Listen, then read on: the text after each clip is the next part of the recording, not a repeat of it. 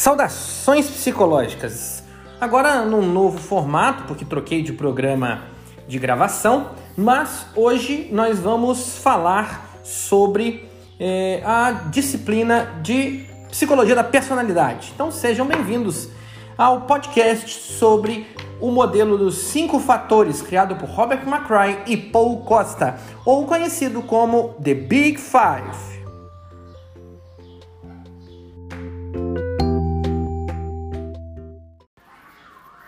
Então, até 1983, McCray e Costa, influenciados por Eysenck e Cattell, eles defendiam um modelo de personalidade com três fatores.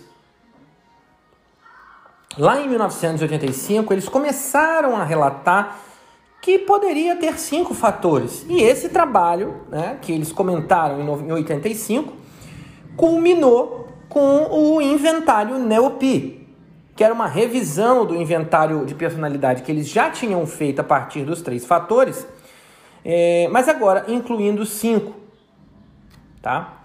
São eles neuroticismo, extroversão, abertura à experiência e amabilidade, conscienciosidade. Tá? Então, durante a década, toda a década de 1980, o McCray e o Costa eles continuaram analisando isso até que eles chegaram a uma descrição dos cinco fatores de personalidade. Claro, eles concordavam com o ASIC que os traços de personalidade são bidirecionais, ou seja, seguem uma distribuição em forma de sino, como se fosse um, um, uma ida e uma volta. Né? Ou seja, a maioria das pessoas tem scores, pontos, né? perto da porção intermediária e longe. Neuroticismo e extroversão, por exemplo, são dois traços de personalidade mais fortes e onipresentes. As pessoas com score alto de neuroticismo tendem a ser pessoas mais ansiosas, temperamentais, autoindulgentes, muito emotivas, vulneráveis ao estresse. Aquelas com score baixo, por exemplo, nesse fator, são pessoas mais calmas, mais tranquilas, mais equilibradas, satisfeitas consigo mesmas, pouco suscetíveis a alterações emocionais. Conhece alguém assim? As pessoas com score mais alto em extroversão são mais afetuosas, mais joviais, mais falantes, gostam mais de diversão. E pessoas com scores mais baixos nesse fator são mais quietas, reservadas, às vezes mais passivas, não expressam tanto a sua emoção. Abertura à mudança né, vai distinguir os indivíduos que preferem é,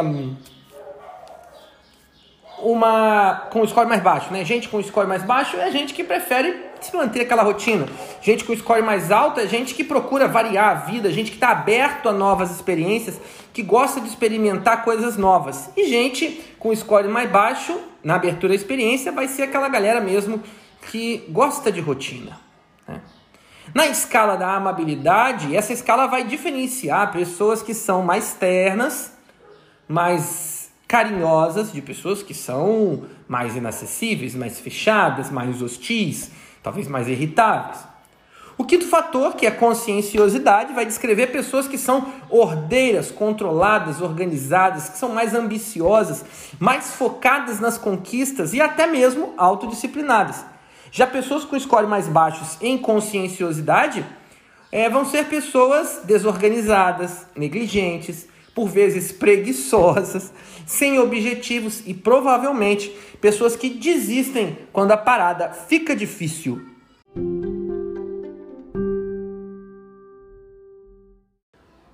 Originalmente, a teoria dos cinco fatores constituíam nada mais do que uma taxonomia, ou seja, queria descrever um conjunto de traços básicos do que seria, é, é, do, de que uma pessoa teria de personalidade, né? Mas já em 1996, quando o McCray e o Costa eles revisitam né, a teoria deles, eles percebem que faz-se necessário né, desenvolver um dar um dinamismo, ou seja, é, que, que essa teoria seja mais do que apenas uma descrição, mas sim constituir essa teoria como uma teoria da personalidade humana. E aí eles começaram a desenvolver uma ideia de dar uma unidade a essa teoria dos cinco fatores. Então, na teoria da personalidade do McCry e do Costa, o comportamento é previsto por meio da compreensão de três componentes centrais ou essenciais e três componentes periféricos. Os três componentes centrais incluem tendências básicas, adaptações características e o autoconceito.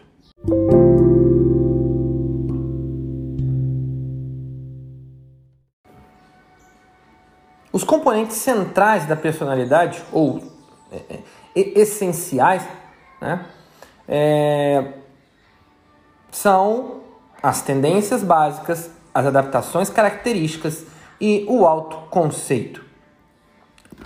Tendências básicas são componentes centrais da personalidade, com adaptações características, autoconceito e etc. Quando o quando McCry e o Costa começaram a se debruçar sobre as tendências básicas, o que, que eles descobriram? Que aqueles, os cinco fatores eram os centrais. Eram a parte central dessas tendências básicas, ou seja, a base sobre o qual se desenvolveria a personalidade. Já as adaptações características são estruturas da personalidade que se desenvolvem conforme a pessoa se adapta ao seu ambiente muito diferente da tendência básica, que, como, como o próprio nome já diz, é uma tendência básica. A característica, é, as adaptações características são flexíveis. Então, enquanto as tendências básicas são elementos bastante estáveis da personalidade, as adaptações características elas sofrem influências de hábitos, de habilidades adquiridas, de atitudes, de, de, de relações né, que os indivíduos é, estabelecem com o seu ambiente. Né? O autoconceito é, na verdade, uma adaptação característica, como eu já disse anteriormente, mas ele tem um próprio destaque, porque ele é uma adaptação característica bastante relevante. Autoconceito consiste em conhecimento, visões e avaliação de mim mesmo, que vai, vão passar né, por elementos variados da minha história, mas também da minha identidade, como o meu propósito, a coerência que eu estabeleço com, as, com a minha vida.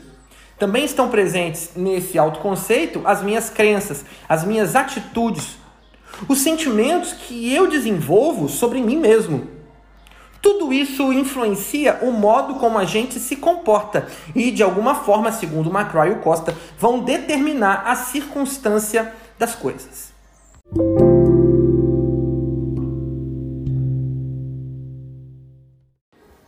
Vamos falar sobre os componentes periféricos, os três componentes periféricos são bases biológicas, biografia objetiva e influências externas. Bases biológicas é, se baseia em uma influência causal dos traços de personalidade, né? É, quase que genes, hormônios, estruturas cerebrais que eles não forneceram muitos detalhes específicos de quais seriam os genes, né? E obviamente, com o passar do tempo, até o avanço da genética pode colaborar com esse com essa reflexão, né? Mas esse posicionamento de entender que as bases biológicas influenciam nas tendências básicas, né? É, vai eliminar qualquer papel que o ambiente possa desempenhar na formação das tendências básicas. E isso é extremamente relevante para que a gente entenda, ok? É, a biografia objetiva é tudo que a pessoa faz, pensa, sente durante toda a vida. Por quê? Porque ela enfatiza os acontecimentos, objetivamente, né? É, em vez de percepções subjetivas da pessoa daquilo que acontece na vida dela. Então, cada comportamento ou resposta passa a fazer parte de um registro e esse registro é acumulativo, tá? Já as influências externas é as oportunidades, as demandas do contexto. Então essas respostas vão ser é, é, essas respostas é, às influências externas estão baseadas principalmente nas adaptações características e na interação com essas influências externas. Esses são os pontos que nós precisamos saber sobre a, o básico da teoria Big Five. Num próximo podcast, a gente vai trabalhar os outros elementos da teoria Big Five.